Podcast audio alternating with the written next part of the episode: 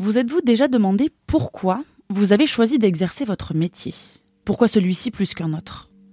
L'envie d'être journaliste sportive remonte à mes années collège, lorsque je regardais les matchs, tous les matchs de l'équipe de France de rugby avec mon père, tranquillement installé sur notre canapé. Je n'avais pas envie de faire du rugby, mais je voulais en parler, raconter les histoires de ces sportifs, de ces sportives, et aller partout où la grande histoire du sport s'écrit. Et même si je n'avais pas de figure féminine à qui m'identifier, j'avais choisi de devenir journaliste sportive. Alors forcément, si je vous pose cette question, c'est que j'ai décidé d'interroger l'une des joueuses du 15 de France sur ses motivations ou plutôt ses inspirations. Pourquoi a-t-elle décidé de devenir joueuse de rugby? Qui lui a transmis cette passion? Vous l'aurez deviné, le thème de ce cinquième épisode sera la transmission.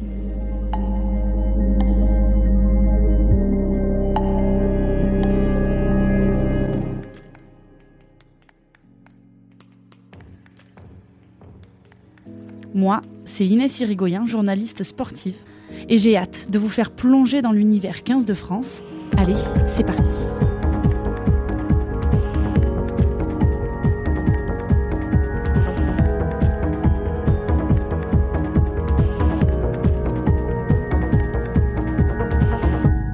Épisode 5 Transmission, inspiration. Aujourd'hui, rencontre avec Madou Soufal, l'un des jeunes visages de cette équipe de France.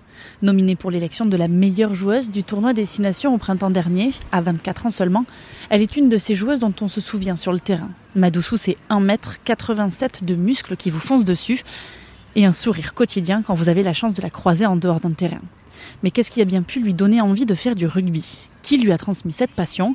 Elle, qui a grandi en région parisienne, pas forcément une terre de rugby quand on y pense comme ça, D'ailleurs, le rugby à Paris, ça ressemble à quoi? Vous voulez des réponses à toutes ces questions? Eh bien, suivez-moi dans l'Hôtel des Bleus. On va retrouver Madoussou dans notre studio aménagé.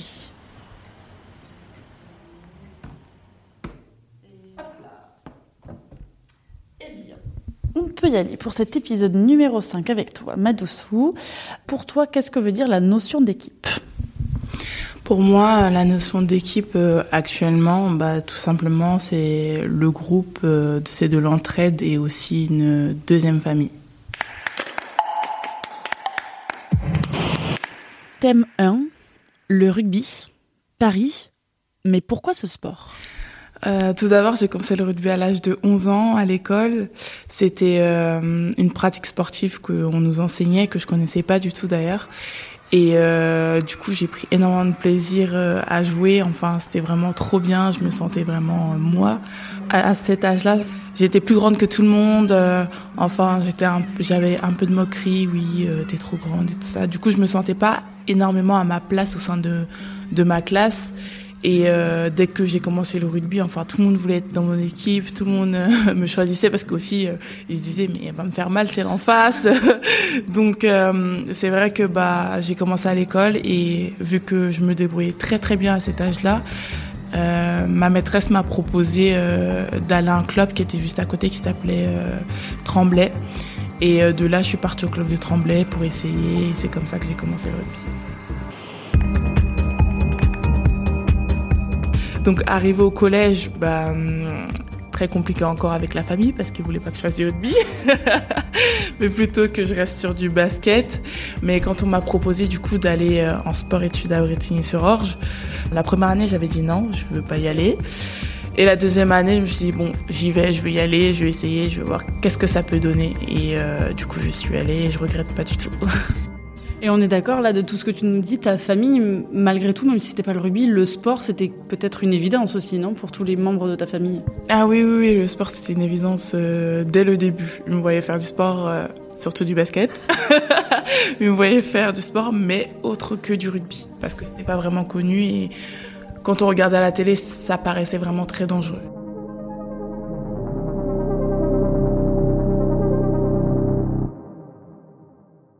Tu nous expliques le lien entre le sport et ta famille un petit peu aussi pour qu'on contextualise bien, pour que nos auditeurs y comprennent euh, pourquoi c'est aussi important pour toi et ta famille bah, Tout d'abord, euh, ma mère, euh, elle a fait du basket à très haut niveau en équipe de la Guinée. Et mon père, il s'occupait d'une équipe nationale de foot. Donc ça veut dire que bah, mes deux parents déjà de base sont sportifs. Et du coup, bah, c'est tout naturellement que j'étais poussée vers le sport. Enfin, j'ai grandi dans ça. Mais de là à dire que je fais du rugby, bah, c'était pas connu, donc c'était pas vraiment vers ça qui voulait m'amener. Qu'est-ce qu'elle en a pensé, elle, particulièrement, de ta volonté d'aller dans le rugby Et à quel moment elle a dit Ok, je la laisse faire? Euh, Ma mère, m'a jamais obligée à faire euh, totalement du basket. Je l'ai fait parce que je voulais lui, faire plaisir et parce que je sais que c'était quelque chose qui lui tenait à cœur. Mais euh, c'est vrai que bah vu qu'elle en a fait, elle s'est dit, bah, en plus, ma fille, elle est grande comme moi. Enfin, faut savoir, de mes, de mes sœurs, je suis la plus grande. Euh, donc, elle s'est dit, bah, pourquoi pas euh, qu'elle fasse du basket. Mais euh, quand je suis arrivée au collège et qu'elle a vu que, bah, en fait, je m'entêtais à, à tout aller aux entraînements de rugby, même après les cours, j'étais fatiguée, mais j'y allais quand même.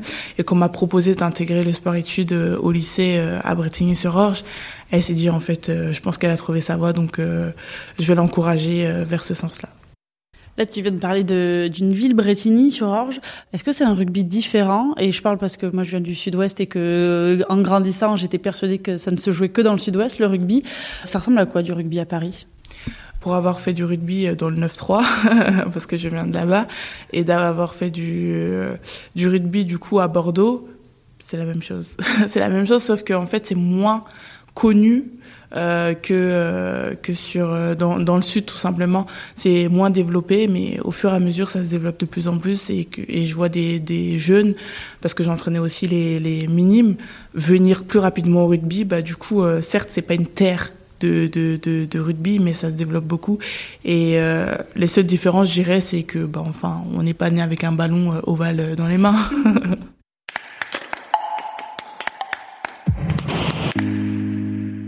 Si on revient sur euh, tes années euh, du coup euh, en région parisienne, il me semble que quand on s'était croisés sur un autre moment, un autre sujet toutes les deux, tu m'avais parlé de l'importance de tes formateurs dans ton parcours rugbystique. Est-ce que tu as des images en tête, des anecdotes peut-être pour illustrer un petit peu l'importance des formateurs dans un parcours sportif?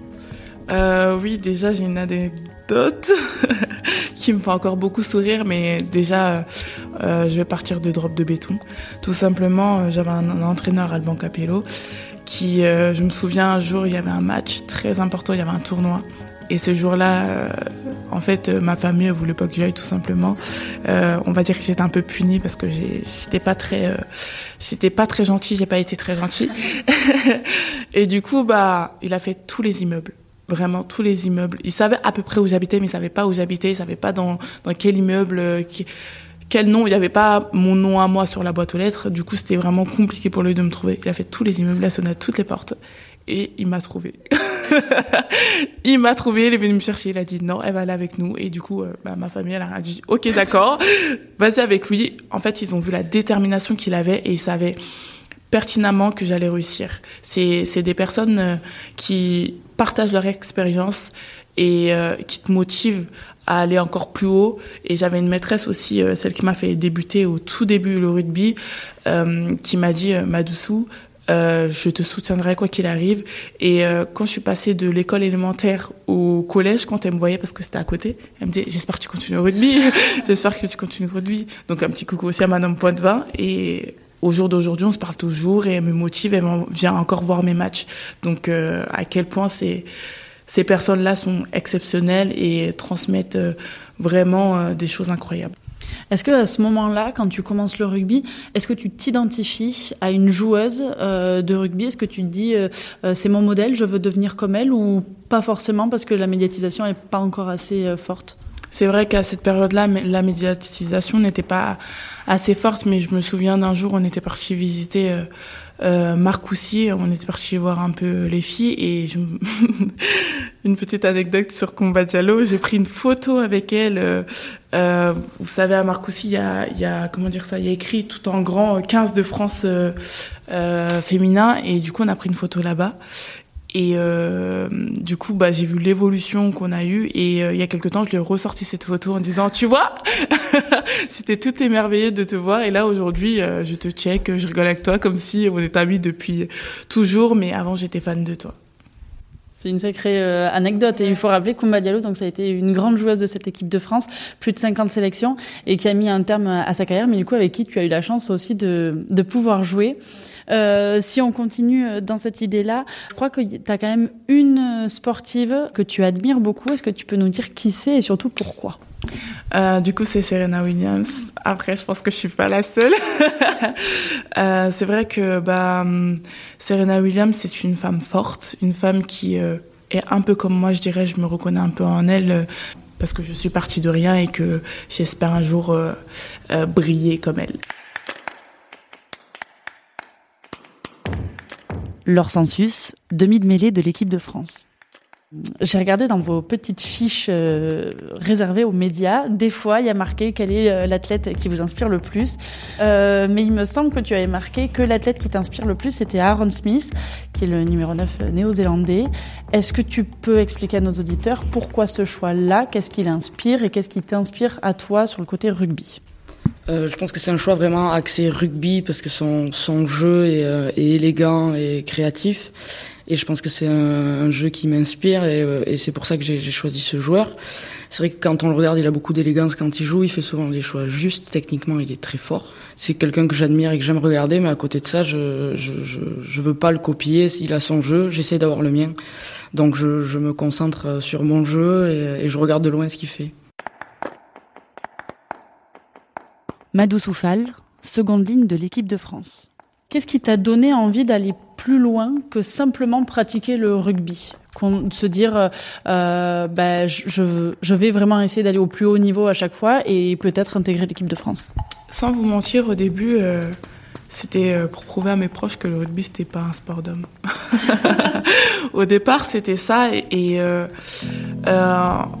en partant en sport-études, le fait de tout le temps avoir euh, les études et le sport, tout le temps un peu plus de sport, parce qu'avant j'avais euh, une séance par semaine, deux séances, euh, je me suis dit, mais en fait c'est ça que je veux, c'est faire vraiment du sport à haut niveau, euh, c'est gagner des titres, c'est vraiment jouer, travailler pour ça, c'est ce que je veux faire comme métier, je vois pas autre chose là actuellement. J'avais toujours ce manque de confiance, on va dire ça comme ça, et je voyais pas forcément la joueuse à potentiel que tout le monde voyait il y a, il y a quelques années. Du coup, c'est vrai que mes entraîneurs ils me disaient souvent, mais tu vois pas qu'est-ce que tu peux faire en fait sur le terrain, c'est incroyable. Faut que tu aies juste confiance en toi et tu pourras vraiment le faire. Donc euh, ça part vraiment de des entraîneurs que j'ai eus, et au fur et à mesure, en fait, euh, à la fin des matchs, je me rendais compte, en fait, je me disais mais mais qu'est-ce que tu attends là-dessous Qu'est-ce que tu attends Et euh, du coup, je pense que la toute première fois que je me suis dit, ah oui, mais en fait, euh, euh je peux aller encore plus haut, c'était quand j'avais fait mon tout premier entraînement avec le 15 de France, alors que j'avais 17-18 ans. C'est là que je me suis dit, ah oui, là j'ai vraiment franchi un cap et je veux aller encore plus haut. Thème 2, la transmission dans un groupe, qui donne et qui reçoit?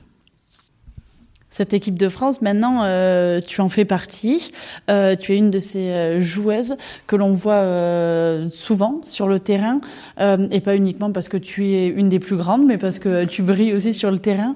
Est-ce que la notion de transmission, ce qu'on t'a transmis, ce que tes formateurs t'ont transmis, l'amour du sport que tes parents t'ont transmis, est-ce que la transmission, elle est toujours là? Est-ce qu'elle est toujours présente en étant en équipe de France?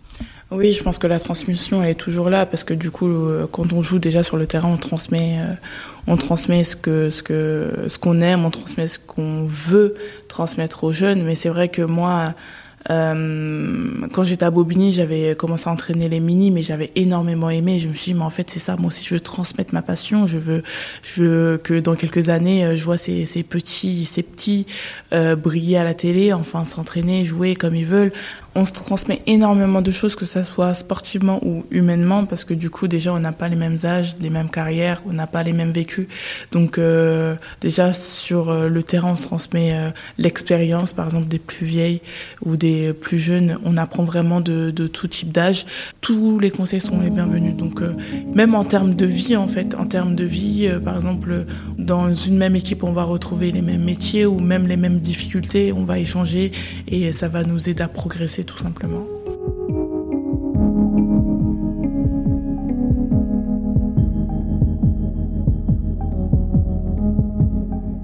Gaëlle Mignot, entraîneur adjointe de l'équipe de France. Est-ce que ça t'apporte euh, un avantage d'avoir ce rôle d'ancienne internationale, d'avoir connu et de savoir par où elles doivent passer?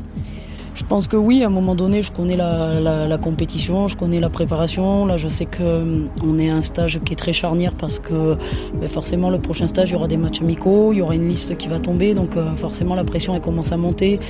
Euh, il y a de la fatigue, il y a les caractères qui commencent à sortir. Donc, c'est des choses que j'ai vécues. Donc, forcément, je, je vois leur réaction et je me dis, ouais, j'ai vécu ça. Donc, c'est assez, assez normal. On est tous humains, on a envie de faire partie de l'aventure. Donc, voilà, la différence d'elle, c'est que nous, on sait qu'on on, ira. Euh, aujourd'hui, elles ne savent pas qui, partira. Donc euh, voilà, je sens qu'il y a de la pression, c'est normal. Et j'arrive à bien l'appréhender, à discuter avec elle justement de, de ça et comment moi je l'ai géré quand j'étais joueuse.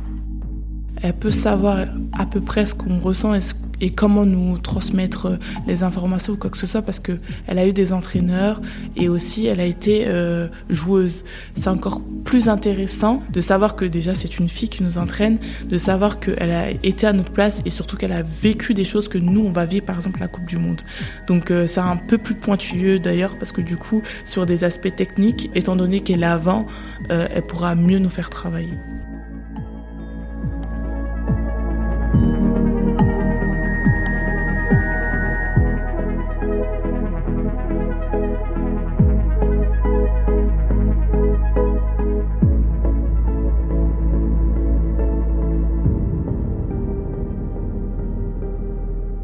Annie Hérault a décidé, euh, pendant le tournoi euh, dernier, de vous faire rencontrer la génération 2002 euh, de l'équipe de France. À savoir, cette équipe, c'est la première équipe de France féminine qui a gagné un grand chelem, donc qui a gagné tous ses matchs lors d'un tournoi destination. Ils servent à quoi ces moments-là? Ces, ces rencontres-là nous servent à nous rendre compte, je pense, de la chance qu'on a aujourd'hui, parce que à l'époque, c'était pas du tout les mêmes conditions et euh, de voir à quel point le rugby féminin a évolué et aussi a échangé, a et, le fait d'avoir euh, des paroles des anciennes, euh, je dirais c'est quelque chose d'énorme, c'est quelque chose d'extraordinaire parce que c'est pas, je pense, partout que ça se fait et le fait que on puisse échanger, dire ce qu'on pense, qu'on ressent et aussi qu'elles aient pu aider le rugby féminin à évoluer, c'est incroyable tout simplement. Qu'est-ce qu'elles représentent, ces joueuses-là, pour toi? Pour moi, c'est des modèles. C'est des modèles euh, sur le terrain. Tu as envie de te battre pour l'équipe, pour toi, mais aussi pour toutes ces femmes-là qui sont représentées euh, euh ce, ce, ce, drapeau tricolore, qui se sont battues pour nous. Sans ce passé-là, il n'y a pas ce présent, il n'y a pas ce futur. Donc, c'est important de savoir un peu l'histoire qu'il y a derrière tout ça pour se rendre compte déjà de la chance qu'on a actuellement et aussi de pouvoir donner cette chance-là, ou voire plus, à la jeune génération qui arrive.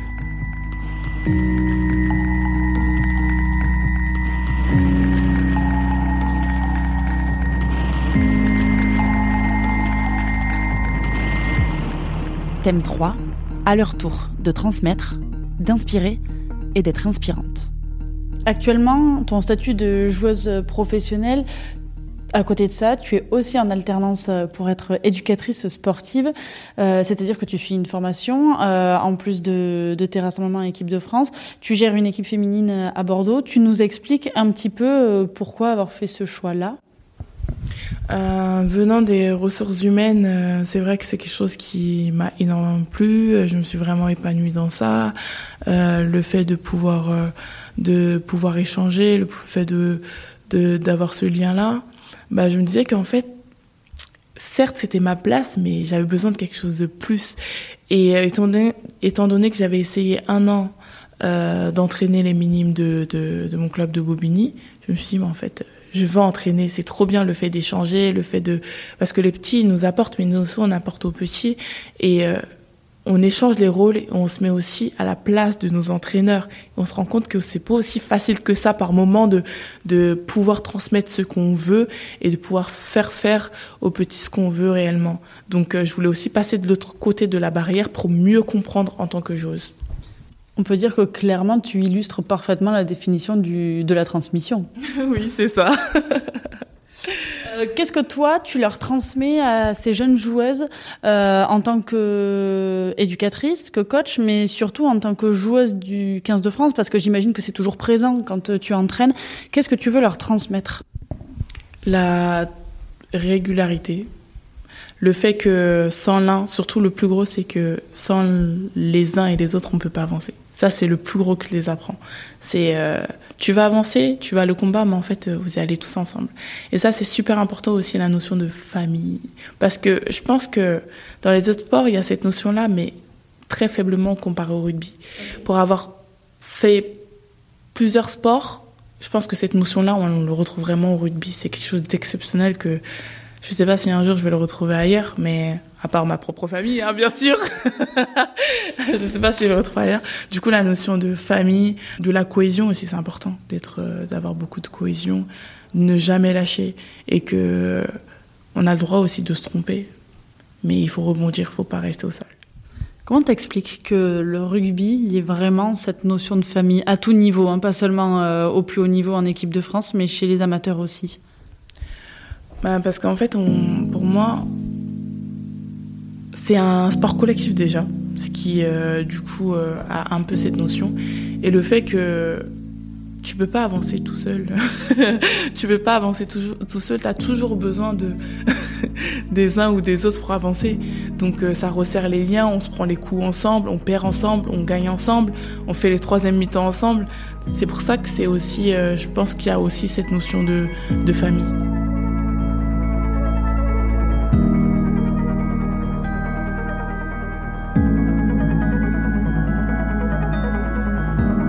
Laure Sensus, demi-mêlée de l'équipe de France. On peut dire que cette année, euh, c'est ton année, clairement, euh, championne de France avec euh, le Stade toulousain.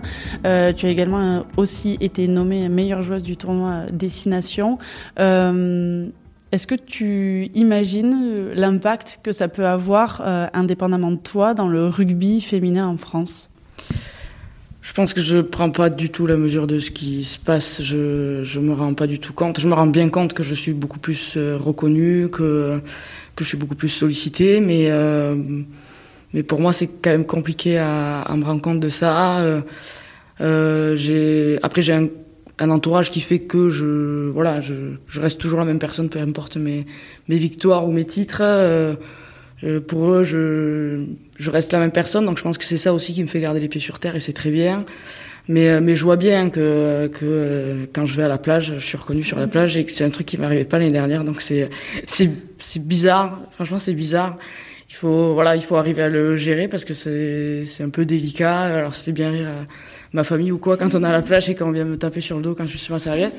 Mais bon voilà, ça fait partie du truc. Je l'accepte, ça me fait plaisir, mais mais c'est vrai que je m'étonne toujours de me dire, mais pourquoi les gens viennent me voir à moi euh, Ok, ils veulent une photo, je la fais, mais je comprends toujours pas pourquoi ils veulent faire la photo avec moi. Donc ça, c'est un peu étrange, mais, mais je pense qu'il faut que je m'habitue et c'est une bonne chose, donc il faut juste euh, s'habituer à le gérer. Est-ce que toi, quand tu étais plus jeune, euh, est-ce que tu avais une joueuse préférée? Non, alors c'est un peu bizarre ce que je vais te dire, mais jusqu'à jusqu'à que je sois obligée de passer avec les filles, je voulais pas entendre parler de rugby féminin. Je voulais pas, je voulais pas y jouer. Pour moi, c'était pas le même rugby. Je voulais rester avec mes copains. Et, euh, donc, j'avais pas du tout d'icône euh, féminin. Euh, c'est vraiment plus tard, vers 16-18 ans, quand j'étais vraiment dans le circuit féminin, que je me suis intéressée à la pratique féminine.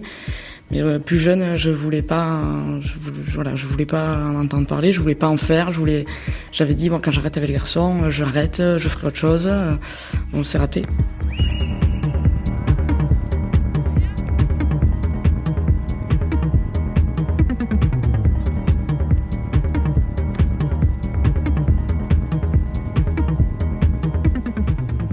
Madou Soufal, seconde ligne de l'équipe de France. Tout à l'heure, euh, on discutait avec Laure Sensus, euh, la numéro 9 de cette équipe de France, euh, justement sur le fait que bah, elle, tout comme toi, en étant jeune joueuse, il n'y avait pas forcément de modèle à qui s'identifier. Est-ce que toi, c'est un rôle que tu as envie de prendre aussi pour ces futures générations qui vont se mettre au rugby? De modèle, oui et non, parce que j'aimerais bien que ces futures générations pensent que ça soit eux-mêmes leur propre modèle je sais pas si je me fais comprendre, mais le fait euh, d'avoir un modèle, c'est bien. Comme par exemple, euh, moi, je m'inspire aussi de Serena Williams, mais faut que ces jeunes générations aient confiance en eux et se disent que en fait, euh, c'est eux leur propre modèle et pas une autre personne. L'instant Madou Soufal. Est-ce que juste tu peux nous parler de tes débuts au sein de cette équipe de France? Quand est-ce que c'était? Quels sont les souvenirs que tu gardes en mémoire? Déjà, j'ai deux débuts, en moins de 20 et euh, du coup avec le 15. Je, je vais raconter avec le, le 15, tout simplement. Avec le 15, c'est vrai que bah, au tout début, c'était à San Diego. J'étais très très timide. Je, il y avait, euh, je crois que je faisais partie des plus jeunes. Du coup, j'étais, j'étais un peu réservée. Je suis toujours un peu d'ailleurs, mais j'étais très très réservée et du coup, j'étais intimidée parce que euh, il y a des joueuses extraordinaires qui jouent à mon poste ou même au sein de l'équipe. Donc euh, c'est vrai que au fur et à mesure, en fait, on m'a mis très à l'aise et au fur et à mesure, je me suis adaptée à cette équipe. Mais aussi, il faut savoir qu'il y avait des joueuses que j'avais déjà, euh, avec qui j'avais déjà joué en moins de 20. Donc euh, c'était un peu plus facile de m'adapter à cette équipe. Maëlle Philopon, centre de l'équipe de France. Donc, pour que tu saches, Maëlle, tu arrives juste après pour avoir le l'autre côté du miroir, on va dire. Déjà, est-ce que tu peux nous décrire Madoussou? Tu la connais vraiment bien, tu es sa colloque de chambre. Est-ce que tu peux un petit peu nous donner ses traits de caractère, qui elle est dans l'intimité, euh, euh, qui est Madoussou Fall? Euh, Madoussou, c'est quelqu'un de calme, qui sait ce qu'elle veut et, euh, et qui, aborde les choses de la vie vraiment de, manière sereine. Il euh, n'y a pas de stress, euh, chaque chose en son temps. Et, et si entraînement, et ben, il y a entraînement. Euh, si hier ça s'est mal passé, ben, c'est pas grave, aujourd'hui c'est un nouveau jour. Euh. vraiment, avec moi qui suis à l'opposé, vraiment, c'est, on s'équilibre. Est-ce que c'est la même euh, en dehors et sur un terrain, dans sa manière d'être? Non, du tout. du tout, du tout. Comment dire? Il y a des filles, par exemple sur le terrain, on te dire euh, plaquer Madoussou, c'est faut être prête quoi. T'as intérêt à l'apprendre euh, dès, dès qu'elle se lance quoi, pas après. Alors que en dehors du terrain justement, elle est calme et elle est pas du tout brute ou quoi, mais sur le terrain, euh, elle fait mal. C'est important d'avoir une coloc, une coloc de chambre avec qui euh, on peut parler librement et, et, quelque part qui nous soutient. Ah oui, c'est trop important. Avec elle, je parle jamais de rugby, jamais de l'entraînement, ouais, jamais. On parle toujours de nos vies, euh, nos, nos, cœurs, nos peines et tout, mais jamais, euh, jamais rugby. C'est comme un peu ta famille, euh, avec ta famille, tu vas jamais lui, euh, lui décrire ton entraînement, tu vas plutôt chercher euh, du réconfort. Et avec elle, c'est un peu ça. Alors, quand on a des journées un peu difficiles, ben, on essaye de... Surtout qu'on a un humour qui est nul, donc euh, des fois on se fait des blagues, ça sert à rien, mais, mais au moins on rigole, tu vois. Tu parles de famille, est-ce que tu la considères comme un membre de ta famille? Ah ben carrément, c'est mon pilier dans l'équipe. Enfin, j'ai de la chance, en tout cas, d'avoir une joueuse dans l'équipe sur qui je peux compter, comme ma famille.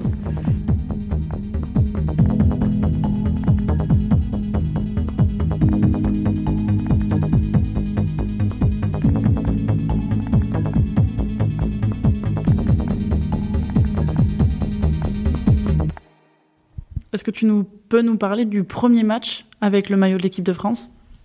Le premier match avec l'équipe de France, c'était quelque chose d'incroyable, d'exceptionnel. Surtout que j'en avais rêvé depuis très très longtemps. J'avais rêvé de ça depuis très très longtemps. Et je pense qu'en fait, sur le coup, je me rendais même pas compte. C'est après le match que je me suis dit, mais tu viens de passer un cap et c'est quelque chose d'incroyable. Mais sur le coup, je je me rendais pas compte. Euh, la première fois que tu portes le maillot de l'équipe de France, euh, pour ta famille, ça a été quoi comme réaction? Parce que du coup, tu as toujours affirmé le rugby un peu contre leur volonté première. Euh, c'est quoi leur réaction quand tu leur dis euh, je vais jouer, là j'ai le maillot de l'équipe de France et j'y joue, je suis sur le terrain? Mais ils étaient super contents. Enfin, une petite anecdote. J'en ai plein de comme ça. Déjà, euh, avant d'intégrer l'équipe de le 15 de France, j'étais en, en pôle espoir euh, du coup à, à Marcoussis. Et euh, le premier jour, faut savoir que bah du coup, on, on, nous avait appelé pour dire oui, tu es prise euh, en pôle et tout ça. Et euh, ma famille déjà de là, ils étaient super contents et du coup, ils avaient organisé en fait une visite euh, du coup des terrains, des infrastructures. Et ma mère, elle était venue et elle avait pris des photos avec tout le monde. Mais vraiment tout le monde, tout le monde. Elle se prenait en photo sur le terrain, elle se prenait en photo avec les entraîneurs. Mais vraiment, c'était un truc.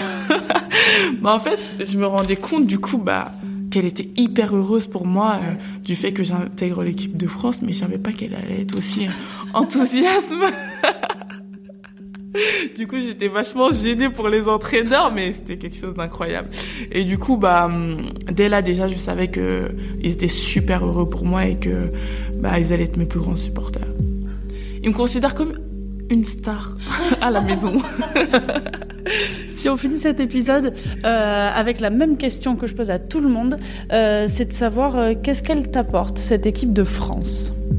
Euh, Cette équipe de France euh, m'apporte énormément. Je pense que m'a énormément aidé à me construire en tant que joueuse, en tant que femme et surtout à me faire accepter et me faire accepter par moi-même déjà tout d'abord en tant que femme grande taille et euh, après la société elle accepte ou pas mais moi je suis euh, je pense que ça m'a énormément énormément aidé à avoir confiance en moi donc euh, l'acceptation de soi avec Madoussou on a compris que l'amour du sport en général a été transmis très tôt et que sa passion pour le rugby ne cesse d'évoluer même en étant au plus haut niveau la prochaine fois que je vous retrouverai, ce sera déjà le dernier épisode de cette mini-série.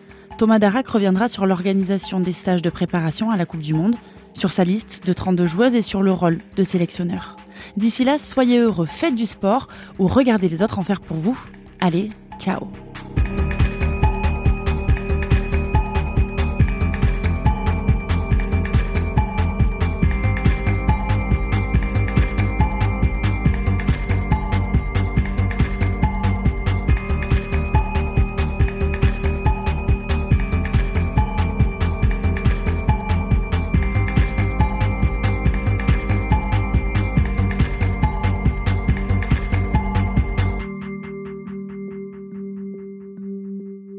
écrit et incarné par Inès Irigoyen, réalisé par Mathis Grosso, produit par Rochane Novin, Adeline Labbé et coproduit par la Fédération française de rugby.